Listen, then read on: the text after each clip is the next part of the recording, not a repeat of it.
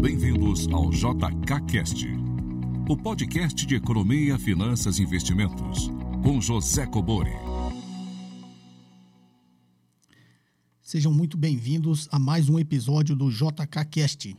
Pessoal, só lembrando novamente, sempre lembrem de enviar com o seu nome e o local de onde você está falando. Ainda nos chegam aqui muitas perguntas, tanto em áudio quanto em texto, sem identificação. Tá ok, pessoal? A gente sempre dá preferência para aqueles que se identificarem. Ok? Então, perguntas em áudio e texto para 61 981 17 0005. Vamos lá? Como sempre, né? Sem mais delongas. Oi, professor. Parabéns pelo conteúdo de sempre. Eu sou o Gustavo, autor do livro Vencendo a Vida com Investimentos. Eu tenho dois questionamentos para o senhor.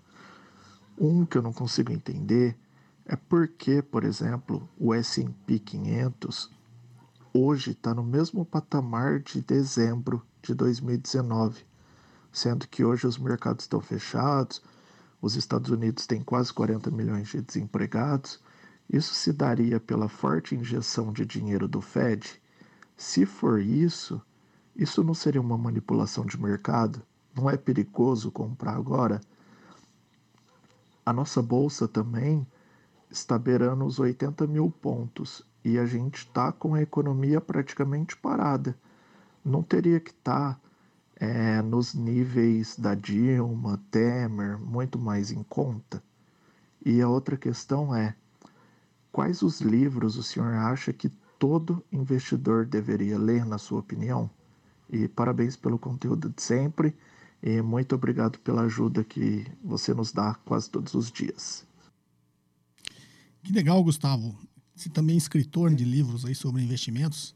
É uma satisfação aqui receber a sua dúvida. Vamos lá. É, esse, isso é sempre uma, é uma visão que a gente tem de que alguma coisa está errada. Então, acho que sempre que a gente olha para algum tipo de investimento e não acha muita explicação, é porque realmente tem alguma coisa errada. Então, se você lembrar bem na última grande crise do subprime, que nos Estados Unidos começou em 2007, mas atingiu seu auge lá em 2008 com a quebra do Lehman Brothers, pegue um gráfico, sei lá, do Dow Jones aí e você veja quantos anos levou para se recuperar. Se não me engano, para voltar no mesmo patamar levou uns cinco anos, tá? E só que entre esses cinco anos a bolsa subiu, caiu, subiu, caiu, né? Ou seja, sempre depois de uma queda muito forte, como a gente teve agora, existe uma certa recuperação. E essa recuperação é porque quando cai, todos ficam com a impressão que é uma boa oportunidade, que tem muitas empresas baratas, e todo mundo entra comprando. Então, esse movimento de compra faz com que a bolsa se recupere logo em seguida. Mas, se você olhar os movimentos, logo em seguida, tem, geralmente tem uma outra queda, principalmente se tiver o, algum outro evento inesperado ou um evento político que faça com que os mercados comecem a ter novamente as mesmas incertezas de recuperação. Então você vai ver que depois dessas crises a bolsa dá uma recuperada, sobe, depois ela cai de novo, tá? Porque esse movimento, todos os movimentos eles têm que se sustentar, né? Então, um movimento de alta logo depois de uma queda muito brusca é porque entra muita gente comprando. Então, o lado da compra é mais forte que o lado da venda, e mais compradores que vendedores você exerce ali uma pressão para que os preços subam, as cotações de mercado subam e com isso o índice da bolsa, tá? Só que para esse movimento ele continuar subindo, tem que estar tá sempre entrando um volume maior de comprador do que de vendedor. Então, no primeiro momento é um movimento até esperado e em grande parte especulativo, que aqueles agentes que atuam no curto prazo, fazem operações de curto prazo, também veem isso como uma oportunidade depois de uma forte queda e eles entram comprando. Então, são operações de curto prazo. Tem muita gente entrando e saindo ali para tentar pegar esse movimento. E aí, esse movimento cria, né, no, no gráfico lá que você vê, uma alta, uma recuperação da bolsa. Só que, em seguida, a especulação não vier os fundamentos. O que, que é os fundamentos? Sinalizações no horizonte que as incertezas realmente estão se dissipando, que as empresas realmente vão voltar a crescer, a economia vai voltar a crescer, é, os países vão todos sair né, dessa crise, com isso, as empresas vão vender mais e vão ter mais lucro e vai se restabelecer esse fluxo de caixa que era positivo antes da crise. A menos que todos esses fundamentos venham em seguida, não existe um movimento que sustente a alta das ações, tá? Por isso que você sempre vê depois tem uma queda. Então a gente precisa tomar cuidado, porque nesses momentos a gente está tomando muito mais risco do que deveria. Se o investidor tiver consciência do que está fazendo, risco, como eu disse, advém de você fazer o que você não sabe. E se você olhar o Ibovespa, se não me engano, depois da crise do subprime, ele só voltou no mesmo patamar agora, recentemente, 10 anos depois, se não me engano. Ele voltou ao mesmo patamar que ele atingiu a máxima lá. Eu, se não me engano, eu lembro, naquela época era 73 mil pontos ou 75, não lembro. Mas ele só voltou a esse patamar depois de 10 anos da crise. Ou seja, nesse intervalo de 10 anos, a bolsa subiu, caiu, subiu, caiu. Só que você precisa se atentar que a menos que você esteja comprando um ETF que replique o índice, ou comprando cotas de um fundo passivo de índice Bovespa ou do índice Standard Poor's 500, e você estiver operando, comprando empresas e não o índice todo, então acho que você tem que, óbvio, olhar o índice da Bolsa, que ele é um indicador, só que o índice da Bolsa é a média. Os Estados Unidos são, o Standard Poor's 500, como o nome já diz, são as 500 maiores empresas. No Brasil, o índice Bovespa é as empresas que movimentam 80% do volume financeiro da Bolsa. Geralmente está entre 60% e 65% gira em torno disso aí o número de empresas que representam o Ibovespa, tá? Então, ao menos você esteja comprando todos isso, você deve se dedicar muito a, a analisar isso aí. Mas a grande maioria dos investidores estão investindo em empresas específicas ou em fundos que investem em empresas específicas, né? Os fundos com gestão ativa. Então, nada diz que todas as empresas caiu, que aquela empresa que o seu fundo ou você está comprando, ela também perdeu tanto valor assim.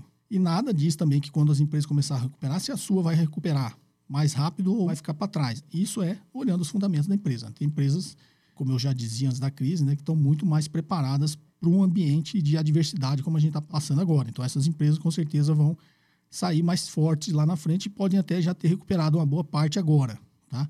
Só que esse movimento, como eu disse, tem fundamento. Tem um fundamento por trás disso que sustenta essa alta das ações. Se você olhar e não tiver fundamento nenhum que sustente esse movimento de alta, é muito arriscado, né? É, como eu sempre digo, toda estratégia de investimento é uma aposta contra o mercado, tá? Aí a gente tem que respeitar o mercado. Tá joia? Eu até botei um vídeo, se não me engano, no Instagram esses dias, que eu falo que a maioria das ações que estão baratas tem um bom motivo para isso, tá? E nem sempre todas as ações que estão subindo têm um bom motivo para isso, tá? Então, saiba distinguir os fundamentos dos movimentos especulativos. Tá joia, Gustavo? E parabéns aí pelo seu livro. Vou pesquisar ele aqui depois para ver aí o, a sua escrita. Tá joia? Forte abraço, obrigado pela participação. Vamos à próxima? Professor Cobori, boa tarde. Quem fala é Ribeiro, do Rio de Janeiro. Muito obrigado por seus ensinamentos consistentes. Minha pergunta seria o seguinte: seria este um momento de portabilizar uma previdência 100% focada em títulos públicos para uma previdência de multimercados de gestão sofisticada, estaria correndo mais risco? Obrigado. Ribeiro do Rio de Janeiro, obrigado pela participação. Ribeiro, bom, mais risco com certeza, né? Você está saindo de uma previdência, falou 100% em títulos públicos, título da dívida pública é ativo livre de risco, tá? Então, você está saindo de 100% risco zero, risco de crédito, né, zero, e está indo para um fundo multimercado que tem um risco muito maior, tá? Então, com certeza, você está trocando o investimento por um investimento de muito mais risco. Quando você fala fundo de previdência, geralmente os fundos de previdências, não sei se a sua empresa é pública ou privada, mas geralmente os gestores desses fundos de previdência, eles te dão três opções, geralmente, tá? Você é arriscado, se você é moderado ou se você é conservador. Então, se você é conservador, eles vão gerir a sua carteira de previdência muito mais focada ali mais para o lado dos ativos livres de risco. E se você é um moderado, ele vai calibrar ali, fazer uma proporção entre as duas. Se você é mais arriscado, ou seja, arrojado, eles vão calibrar um pouquinho mais na renda variável. É assim que funcionam os fundos de previdência, tá? Pelo menos na empresa que eu fui executivo era assim e é um modelo de todas as empresas, inclusive do setor público. O gestor tem esse mandato para gerir o dinheiro ali é, da aposentadoria de todos nós.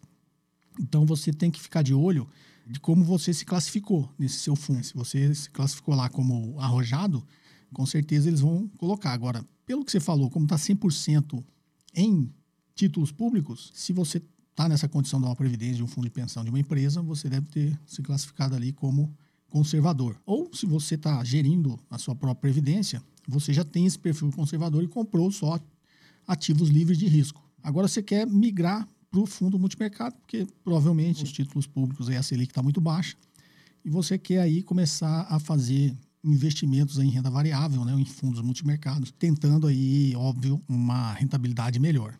O que eu diria para você, Ribeiro, você vai correr mais risco, com certeza. E no fundo multimercado, a grande maioria dos fundos multimercados, eles são conservadores. Então, para você não correr tanto risco, vá para o fundo multimercado conservador. E o que, que faz o fundo multimercado conservador? Ele compra 80% em ativos de risco. E só aqueles outros 20% ele fica ali fazendo as suas operações, as suas estratégias para tentar melhorar essa rentabilidade do ativo de risco, que é a mesma que você tem hoje, que é a taxa Selic, a taxa básica de juros da economia. Aí o mandato dos fundos multimercados geralmente é bater o CDI. O benchmark deles é o CDI e geralmente eles tentam aí bater o CDI, tem uns que tem a média de 110, 120%, vai depender de você olhar o regulamento do fundo, tá, Ribeiro? Então, assim, você primeiro tem que ter consciência se está correndo um risco maior, e segundo, já que você vai correr um risco maior, escolha bem né, o seu fundo multimercado. Primeiro, tem que ter uma taxa de administração baixa. Hoje em dia, tem muitos fundos aí com taxa de administração muito alta. Imagine um fundo que cobre 2%. Se a taxa Selic aí provavelmente vai cair mais algumas vezes. Só a taxa de administração vai comer a rentabilidade da taxa Selic. Então, tem que tomar cuidado. Tá? Fundos tem que ter uma taxa de administração muito baixa. E segundo, olha o regulamento, olha ali o mandato do, do gestor o que, que ele pode comprar, tem ali os limites de concentração que ele pode ter na carteira. Isso tudo você acha no regulamento dele, que pelo CNPJ do fundo, se o, achar na sua gestora, no site da CVM você encontra. Tá ok, Ribeiro? Espero ter te ajudado e sucesso aí nos seus investimentos. Um forte abraço. Vamos para a próxima. Professor Cobori, é, meu nome é Felipe, eu falo aqui de Eunápolis, sul da Bahia. E obrigado pela oportunidade de participar, né? Eu acho fantástico o seu programa. E a minha dúvida é a seguinte: quando o governo tem déficit público, ele pode recorrer, por exemplo, ao aumento de impostos, né? A gente sabe que isso é difícil de fazer, não é simples. Ele pode fazer via títulos públicos, né? Ele pode, em última instância, inclusive imprimir dinheiro para cobrir e então a minha dúvida é a seguinte: quando que vale a pena para um, um, governo recorrer, por exemplo, ao FMI? Por que que às vezes eles fazem esse tipo de coisa? Obrigado. Bom, Felipe, Felipe do sul da Bahia, lá, se eu entendi direito, sua cidade chama Onápolis, né?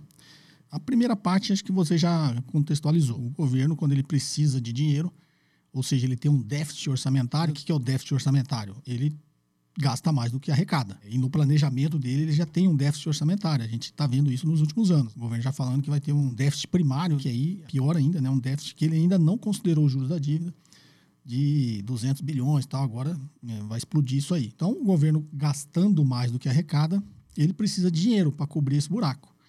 Então, ele tem essas opções que você falou. Ele pode aumentar impostos, ele aumenta impostos e arrecada mais. Isso tem um lado ruim, apesar de ser sempre uma saída que o governo escolhe, tá? Não é incomum o governo escolher essa saída, porque quando você aumenta a tributação e a economia já está ruim, está num, num, processo de recuperação é mais lenta, como era o nosso caso, bem mais lenta, como era o nosso caso, você aumentar os impostos na economia, você ajuda a tirar a competitividade de todo mundo. Também é uma coisa, eu, tá, eu o governo, estou tirando o dinheiro das empresas, dos trabalhadores, para cobrir o, o meu déficit, né, o que eu fiz de errado, eu pego o dinheiro de todo mundo, dos trabalhadores da empresa, para cobrir essa diferença. Obviamente, sobra menos dinheiro para os trabalhadores e para as empresas. E esse dinheiro vai fazer falta num, num movimento de recuperação da economia, porque a empresa poderia pegar esse dinheiro e continuar reinvestindo, inclusive talvez contratando mais trabalhadores. E o trabalhador também poderia usar essa parcela que lhe foi tirada via mais impostos, ele poderia estar usando para consumir mais, consumir melhor, melhorar o bem-estar dele, a qualidade de vida dele. Então, essa é uma saída e, infelizmente, o governo, é, invariavelmente, ele, ele se utiliza do aumento de tributos aí para aumentar a arrecadação, para cobrir o déficit orçamentário. Né? Tem uma outra opção que você falou, emitir título, que é isso é recorrente, né? Isso faz o tempo todo. Então ele emite aí as LFTs, LTNs e NTNBs, nós investidores vamos lá e compramos e ele está então nos vendendo a dívida dele e pegando dinheiro para fazer a mesma coisa, cobrir o déficit orçamentário tá ok? Aí você disse do mecanismo do FMI. O FMI é o Fundo Monetário Internacional. O Fundo Monetário Internacional foi criado lá no passado, é, não muito distante, tá? E teve um movimento muito forte depois, né, que acabou a Segunda Guerra Mundial, de se criar organismos multilaterais, ou seja, organismos mundiais. Aí você está vendo a ONU, a gente está vendo muito agora a Organização Mundial da Saúde, o Banco Mundial, o FMI, que é o Fundo Monetário Internacional.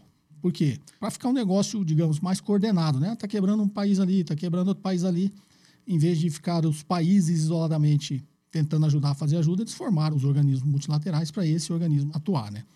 Então, o Fundo Monetário Internacional ele foi criado para estabilizar a economia dos países que estão em dificuldade, porque tem sempre um efeito cascata. Não é interessante para nenhum país que, que os países comecem a quebrar e ninguém ajude, porque isso vai refletir. Você está, na realidade, pobre, subdesenvolvido e, óbvio, rico, país rico é um mercado consumidor. Né? O mundo inteiro tem interesse de que esses países estejam sempre bem, tá ok? Então, eles criaram o FMI, o Fundo Monetário Internacional. O que, que o Fundo Monetário Internacional faz? Empresta dinheiro para os países que estão quebrados. Então, o país lá está quebrado, o FMI vai lá e empresta dinheiro para ele. Só que, como todo credor, ele vai fazer algumas exigências. Então, não sei qual a sua idade, mas os mais antigos estão me escutando. Existia sempre uma discussão, né? O FMI quer mandar no país a soberania nacional. Por quê? O FMI vinha aqui e falava, ó, eu te empresto né, esses bilhões que você está precisando. Inclusive, taxas de juros muito mais baixas do que ele captaria no mercado. Só que, tem sempre o só que, só que você vai ter que reduzir o seu gasto público. Dava uma lição de casa. Se o país não fizesse isso, ele não ia liberando a grana. Tá ok? E aí isso soava. Era um, um órgão externo, né, um órgão multilateral. Você tá falando, pô, o mundo está querendo mandar em mim. Aí tinha sempre essa discussão da soberania. Isso foi muito comum no governo Sarney, no governo Collor, depois já no início ali do governo Fernando Henrique, antes do Plano Real. Antes não, que o Fernando Henrique, quando ele lançou o Plano Real, ainda era ministro da Fazenda. Mas no primeiro mandato do Fernando Henrique, a gente tomava muito dinheiro emprestado com o FMI. Então tinha essa discussão, tá? Então, o país, se ele quiser recorrer para o FMI, primeiro, quando ele recorre é porque ele já não tem mais as opções que você falou no início. Ele já não, não consegue mais aumentar imposto sem quebrar a economia, ele não consegue mais emitir dívida porque ninguém compra, o país está muito arriscado. Aí, quando ele está com a corda no pescoço, ele vai atrás do FMI. E aí, o FMI, como todo credor, e não está errado, tá? Se você fosse emprestar dinheiro para alguém, você vai fazer um monte de exigência. Você está vendo, no caso do FMI, está vendo um país quebrado. Não vai simplesmente dar o dinheiro para o cara, né? Senão, é, aqueles erros que ele cometeu, ele vai continuar cometendo. Então, na verdade, a cartilha que os caras tanto criticam da FMI é assim, ele dava um manualzinho ali que o país tinha que seguir para continuar tendo essa ajuda do FMI. Né? E essa cartilha era coisas básicas. Não, você tem que gastar menos do que você arrecada, você tem que cortar gasto público, tem que fazer isso, tem que fazer... Dava uma cartilha e sempre tinha essa conotação é, um pouco mais ideológica por trás disso, né? Ah, estão interferindo né, na soberania do país, querem mandar no que o país tem que fazer, mas, meu amigo, se você gastou mais que arrecadou, está sem opção e leva o chapéu lá para arrecadar dinheiro, você vai ter que se submeter às exigências de quem tem o dinheiro para te emprestar. Tá? Então, é, o FMI ele tem essa função. Tá? Só que os países procuram o FMI quando ele já está praticamente sem nenhuma alternativa. Tá ok? Espero ter respondido aí a sua dúvida. Vamos para a próxima. Olá, professor Kubori. Meu nome é Eriton, sou de Americana, São Paulo. E, primeiramente, agradecer ao professor por todo esse trabalho de, que o seu professor tem desenvolvido e ajudar a quem busca informação de qualidade sobre o mercado financeiro. O professor tem uma didática muito simples nas explicações isso ajuda muito quem, quem conhece pouco, né? quem está buscando informação de qualidade, mas tem pouca, pouco conhecimento. E a minha dúvida, professor, é sobre é, a projeção de fluxo de caixa. A gente sabe que a projeção de fluxo de caixa de uma empresa ela se dá pela, de, pela referência do, dos fluxos passados. Né? Então, ela faz uma projeção com base em dados passados. E no caso de uma empresa nova, um, um investidor que busca fazer um, um, investimento numa empresa nova, que ela não tem esses dados de anos anteriores como que se dá essa projeção de fluxo de caixa nessa situação? Como que a gente consegue avaliar ou, ou, ou analisar uma situação dessa em que a empresa não tem esses dados como base? Tá ok? Obrigado, professor. Que Deus abençoe professor e continue fazendo esse trabalho de, de grande valia para as pessoas que buscam esse conhecimento. Legal, Eriton, de Americana. Obrigado aí pelo reconhecimento. Então, sua dúvida aí sobre fluxo de caixa. Para todo mundo que está nos ouvindo ou nos assistindo, a projeção do fluxo de caixa que o Eric está dizendo é quando você vai encontrar o valor de uma empresa, né? Óbvio, para depois saber o valor da sua ação. você projeta os fluxos de caixa da empresa no futuro e traz isso a valor presente pelo risco. Pode parecer complicado, mas tem outros vídeos aqui no canal que eu ensino isso, tá? Para quem é, quiser, pode procurar aí. Eu vou até pedir para pôr aqui no card aqui em cima. Tem vídeos aí sobre projeção de fluxo de caixa, valuation, tem desses assuntos todos aí em mais detalhes, tá? Mas só para contextualizar, qual que é o valor de qualquer ativo, né? Não é o valor de uma empresa. É a capacidade que ela tem de gerar caixa no futuro. Concorda? Você está comprando ação de uma empresa. O passado não te pertence. Você vai entrar hoje. Você comprou ação, você vai ser sócio dela a partir de hoje. Então, o que ela distribuiu no passado, você não recebeu. Você vai começar a receber o que ela gerar de lucro a partir de hoje. Então, logo, para você achar o valor desse ativo que você está comprando hoje, você tem que projetar o que ela vai gerar de caixa no futuro. Por isso que a teoria diz que o valor de uma empresa é sua capacidade de gerar caixa no futuro. Tá ok? Isso qualquer ativo. Você vai comprar um imóvel para investir, não para morar, você vai lá e fala: bom, eu vou comprar, esse imóvel eu consigo alugar por tanto, nessa projeção desse aluguel, por ano eu vou ter tanto de aluguel, dividido aqui, fazendo a conta pelo que eu investi, pô, é melhor do que a poupança, é melhor que o CDI, né? você vai fazer um monte de cálculo, tá? Geralmente não, né? Mas agora que a Selic está muito baixa, por isso que quando a taxa de juros cai, ela ajuda o setor mais produtivo. Né? O mercado imobiliário é ajudado com a taxa de juros baixa, tá? Porque os investidores começam a fazer essa conta e falam, opa, agora não vale a pena eu ficar um ano para ganhar 3%. Vale a pena eu comprar um imóvel e alugar. Ou, muito mais fácil, entrar num fundo imobiliário. Está tão popular agora porque tem os aluguéis lá, ou seja, a distribuição desses rendimentos isento de imposto de renda para pessoa física. Tá ok? Mas o raciocínio é o mesmo, né? Você vai comprar um imóvel. Vou comprar um imóvel aqui de 100 mil, vai gerar tantos reais de aluguel por mês, lá no final do ano, traga valor presente, ou deu 5%. Já é melhor do que você deixar o dinheiro numa LFT, tá ok? Então, esse é o raciocínio. Todo ativo tem o seu valor a depender da sua capacidade de gerar caixa no futuro.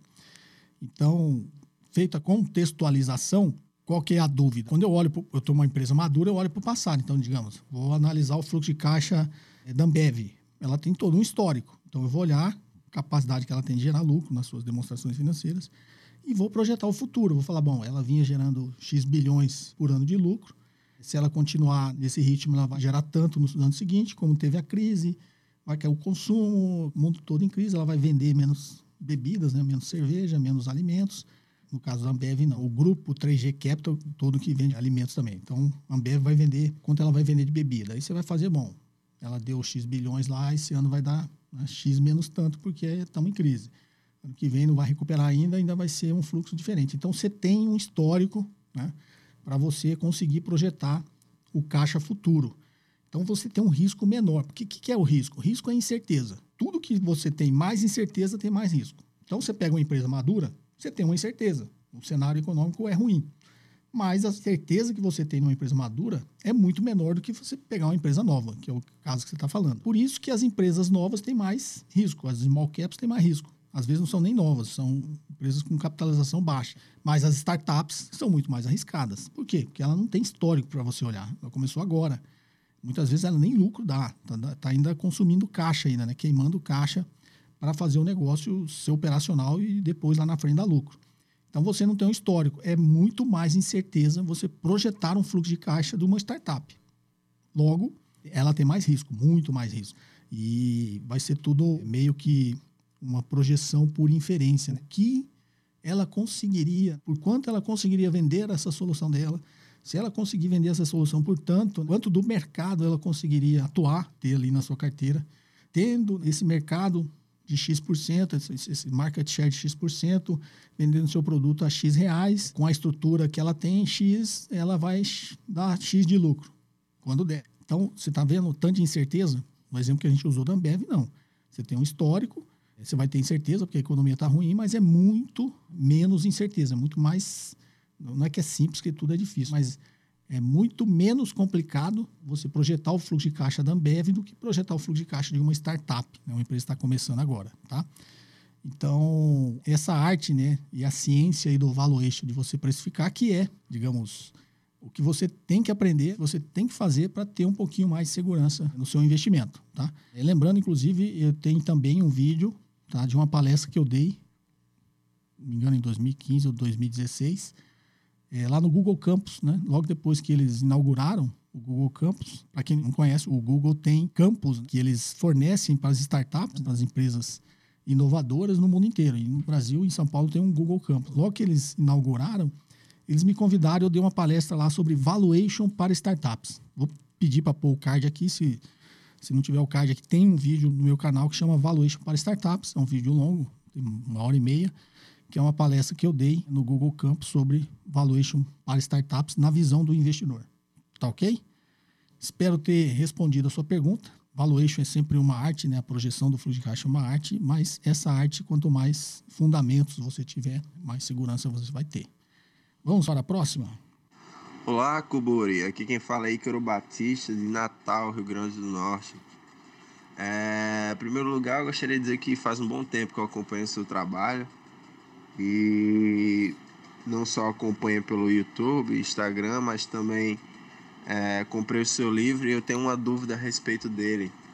Na página 60, na parte de estrutura, perdão, análise de rentabilidade, você disse que o fator de alavancagem, aquele que faz parte da composição do ROI, é ativo sobre patrimônio líquido.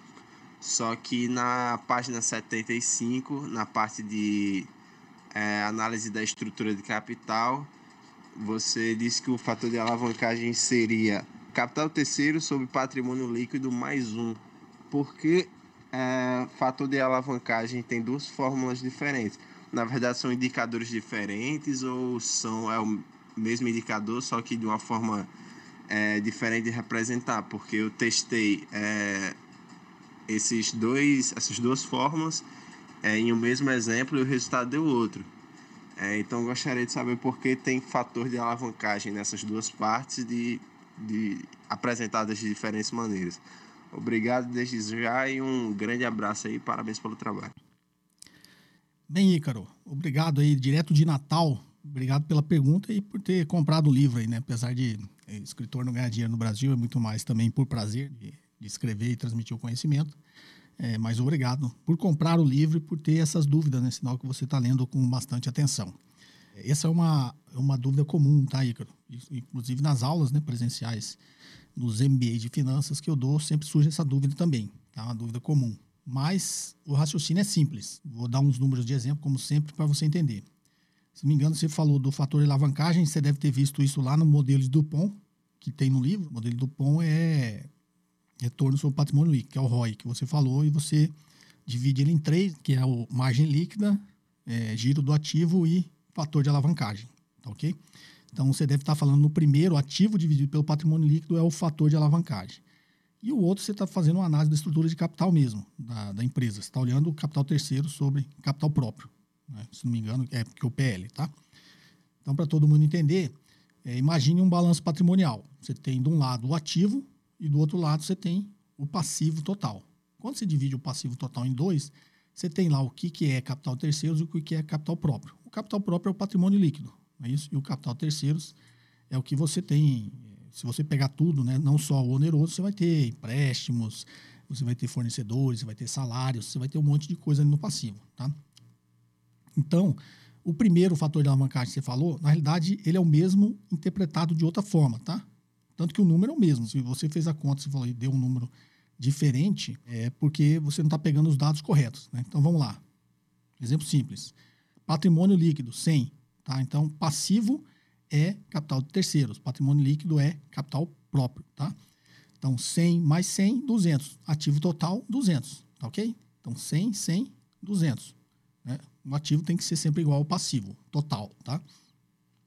Então, no primeiro fator, você falou ativo dividido pelo patrimônio líquido. Então, 200 dividido por 100, 2, tá ok? Então, qual o fator de alavancagem? 2. O que, que esse indicador está nos dando? Ele está me dizendo o seguinte, para cada um real que você injeta no patrimônio líquido, ou seja, capital próprio, a gente consegue transformar em dois no ativo. Tá? Então imagine, você é sócio do seu cunhado na padaria. Aí no ano que vem precisa crescer, mas ele não quer tomar dívida. Ele quer, vamos nós sócios aqui pôr mais dinheiro, capital próprio. E aí o argumento que ele vai te dar é, ó, nosso fator de alavancagem é dois. O que, que ele está querendo dizer? Ó, Toda vez que a gente coloca um real aqui no patrimônio líquido, a gente injeta um real nosso aqui, capital próprio na empresa, a gente consegue transformar em dois no ativo. É para isso que serve esse fator de alavancagem. Né? Ou seja, ele alavanca o capital próprio em duas vezes. Tá? Ele consegue transformar em ativo é, duas vezes o que ele coloca no patrimônio líquido. O outro fator de alavancagem que você está vendo, imagina o mesmo balanço patrimonial. Agora você está olhando só para o lado passivo total, né? Você está olhando capital terceiros e capital próprio. Tá ok? Como você falou, capital terceiros dividido pelo patrimônio líquido mais um.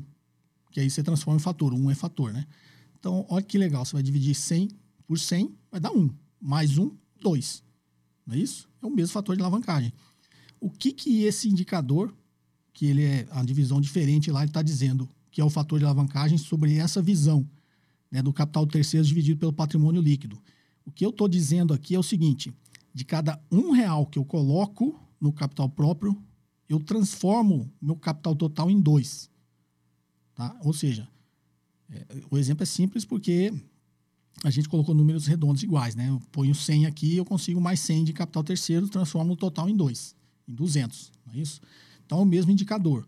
Só que um, quando você dividir, ele já vai dar o fator direto. 200 dividido por 100, 2. Aqui, 100 dividido por 100, 1 mais 1, 2. É a mesma coisa. Quer fazer um teste? É, é, eu dou números simples para entender, né? A matemática. Mas quer fazer um teste, muda. Põe 40% de capital terceiros é, e 60% de capital próprio. Então, agora, digamos que é o mesmo ativo de 200, 40% né? de 200, 80, né? Então, capital terceiros, 80, capital próprio, 120. Não é isso? Agora divide os 200 por 120. Vai dar quanto? Vai dar um dízimo lá, vai dar 1,6666. Como você sabe disso, como de cabeça? Não, porque eu dou aula, né? Sempre dou esses exemplos que é mais fácil de entender. Óbvio que se eu tivesse um quadro negro, eu ia escrever e fazer a conta. Mas faça a conta. 200 dividido por 120. 1,6666. Tá ok? Agora, já deu o fator. 1,66, né? O dízimo lá. Agora olha o outro fator, capital terceiro dividido por capital próprio, ou seja, agora é 80 dividido por 120. Vai dar 0,666. Mais um, vai dar o mesmo número, 1,666. Que, que eu estou dizendo? Agora faça a conta para conferir. Que de cada 120 que eu coloco no patrimônio líquido, se eu for olhar para o ativo, eu transformo em 200 no ativo. Tá ok? Pega 120 multiplica por 1,66. Vai dar os 200. Tá? Então, o que eu estou dizendo? Cada um real que eu coloco aqui, eu transformo em 1,66 do outro lado. Se for essa relação. E o capital terceiro é a mesma coisa. Pega o 120 multiplica pelo próprio 166, vai dar os 200 de novo. Só que agora eu estou olhando para o passivo total.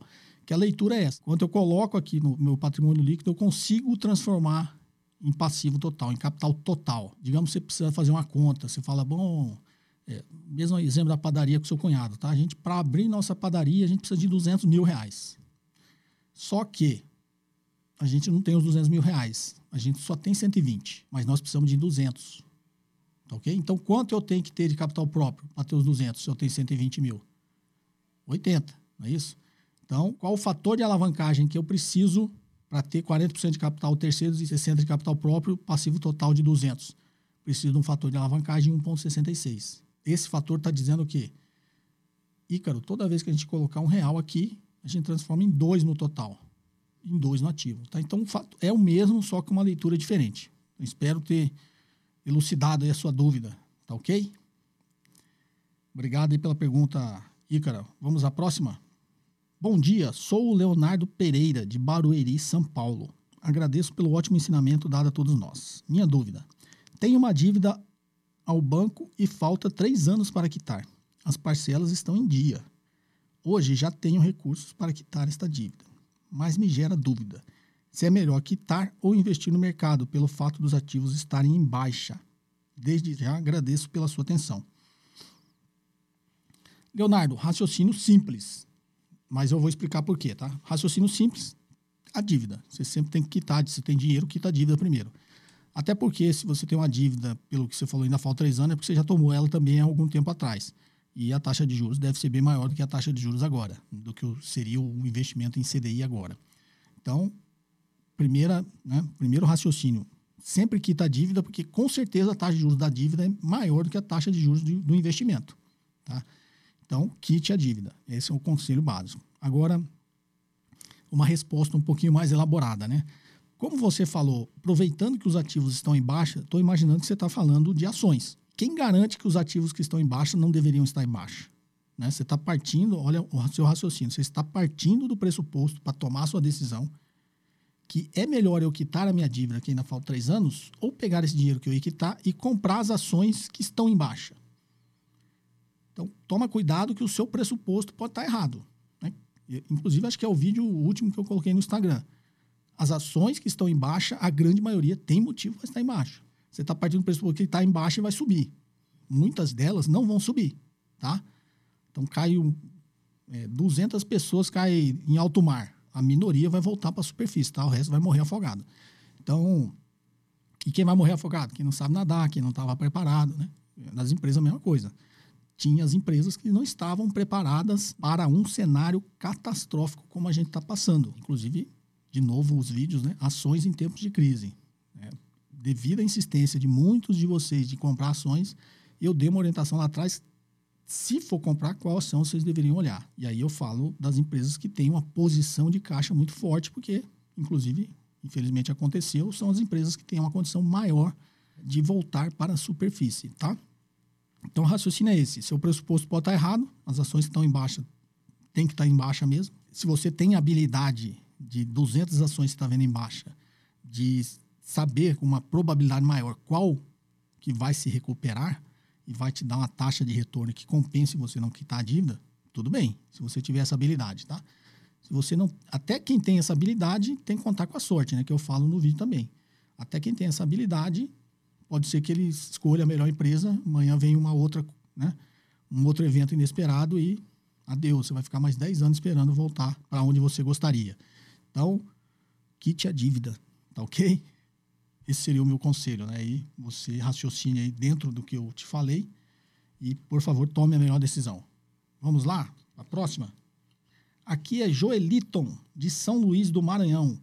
Obrigado por todos os seus ensinamentos até aqui e por sua paciência em responder cada pergunta. Minha dúvida é sobre a relação dívida-PIB. Por que em países desenvolvidos é normal e aceitável que haja uma dívida pública superior ao PIB? E em países como o nosso, tal possibilidade é indesejável. Joeliton, de São Luís, obrigado pela pergunta. É, essa é uma pergunta recorrente, né? Todo mundo fala, ah, os Estados Unidos deve 23 trilhões de dólares, né? E o PIB dele é só 14. É, o Japão deve duas vezes o PIB, né? E o Brasil deve menos de 100% do PIB e ninguém quer emprestar dinheiro para ele. É, novamente, um exemplo simples, tá? Mas a essência é essa, tá? A essência é essa. Imagine você e seu cunhado. Você é um cara que sempre estudou, é, se dedicou bastante, tem um bom emprego, porque você tem uma boa formação, uma boa qualificação, é, você tem um dinamismo melhor. Se você perder esse emprego, é, você consegue outro facilmente, você tem várias habilidades. Né? A sua, aí, em termos econômicos, né? a sua produtividade é melhor. Tá ok? E você deve mais do que você ganha no banco. Tá ok? E do outro lado está lá seu cunhado. Seu cunhado nunca quis estudar, né? nunca sempre foi um bom vivan, né? sempre gastou tudo que tinha, não tem um bom emprego, né? vive no informal, faz bico, não tem formação, não tem qualificação, ou seja, a produtividade dele é muito menor, tá ok? E ele deve só metade do que ele eventualmente consegue extrair renda no mercado. Você deve duas vezes mais, ele deve só metade, tá? Eu sou o credor, o banco. Vocês dois vêm pedir dinheiro para mim veja bem, eu estou precisando aqui né, de X reais aqui, porque eu tenho um projeto, ou por qualquer motivo, você vem pedir mais dinheiro emprestado para mim. E o seu cunhado também vem fazer a mesma proposta. Aí eu, banco, provável credor de vocês dois, vou fazer uma análise. Eu vou analisar, falar, bom, o Joeliton é um cara mais dinâmico, eu acho que né, se ele perder o emprego, com certeza em menos de um mês ele vai arrumar um outro, é um cara muito requisitado, tem uma boa qualificação, é, é muito mais dinâmico né, para fazer receita, para fazer renda, mas ele deve 200% do que ele ganha. E do contrário aqui está o, tá o Zé. Eu vou usar Zé porque é o meu nome, tá? Do outro lado aqui está o cunhado dele, o Zé, é, que deve só metade do que ele formalmente ganha aí, mas habilidade zero, qualificação zero, bom vivan, gasta muito, é, só não gasta mais porque não tem um emprego fixo, e, mas está devendo só metade, que é, que é dinheiro. Para quem você acha que eu vou emprestar dinheiro com mais segurança? Tá? Então, traduza isso para os países. Né? Traduza isso para Estados Unidos, Japão e Brasil. E os credores. Por que, os Estados Unidos e o Japão conseguem emitir muito mais dívida e vender, e o Brasil nem tanto? Como você disse, o, o termo que você usou é indesejável que eu emita tanta dívida para passar do meu PIB, porque talvez eu não consiga colocar essa dívida no mercado, tá? Desculpa o exemplo tosco, mas é isso. Tá ok? Vamos lá para a próxima. Bom dia, me chamo João Paulo e falo de Brasília. Gostaria de entender um pouco mais da diluição dos minoritários em casos de aumento de capital. Obrigado. João Paulo, aqui de Brasília. Vamos lá. João Paulo, é a última pergunta, né? Vamos lá, João Paulo. É, tentar dar um exemplo simples também.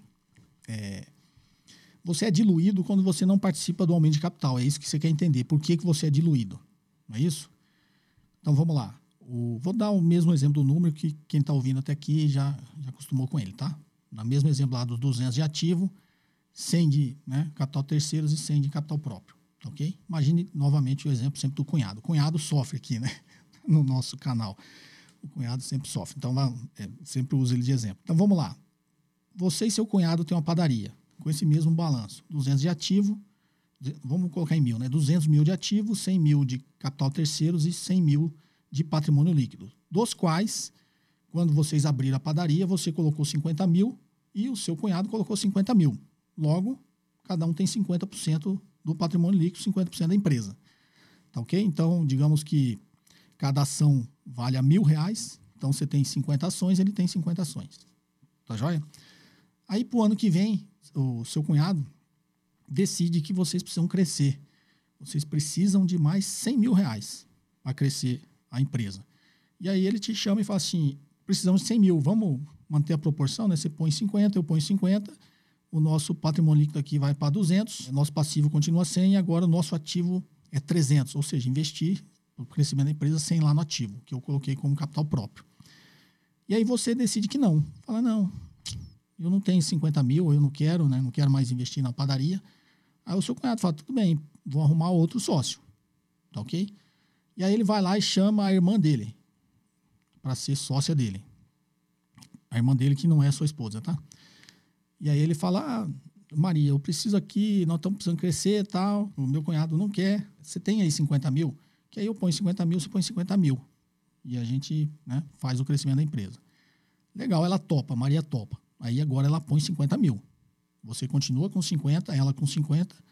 E o seu cunhado agora com 100, 100 mil. Então, como ele pôs os 50 mil na mesma proporção do que ele tinha participação, ele vai manter a participação dele, porque agora ele tem 100 mil de 200. Então ele continua com 50%. Você não colocou, a Maria colocou. Então ele tem 50%, os seus 50 mil agora, frente aos 200 mil, representam 25%. E os 50 mil da Maria, frente ao capital total de 200 mil, também representa 25%. Então, 50 é do seu cunhado, 25 é seu, 25 é da Maria. Tá ok? Você foi diluído.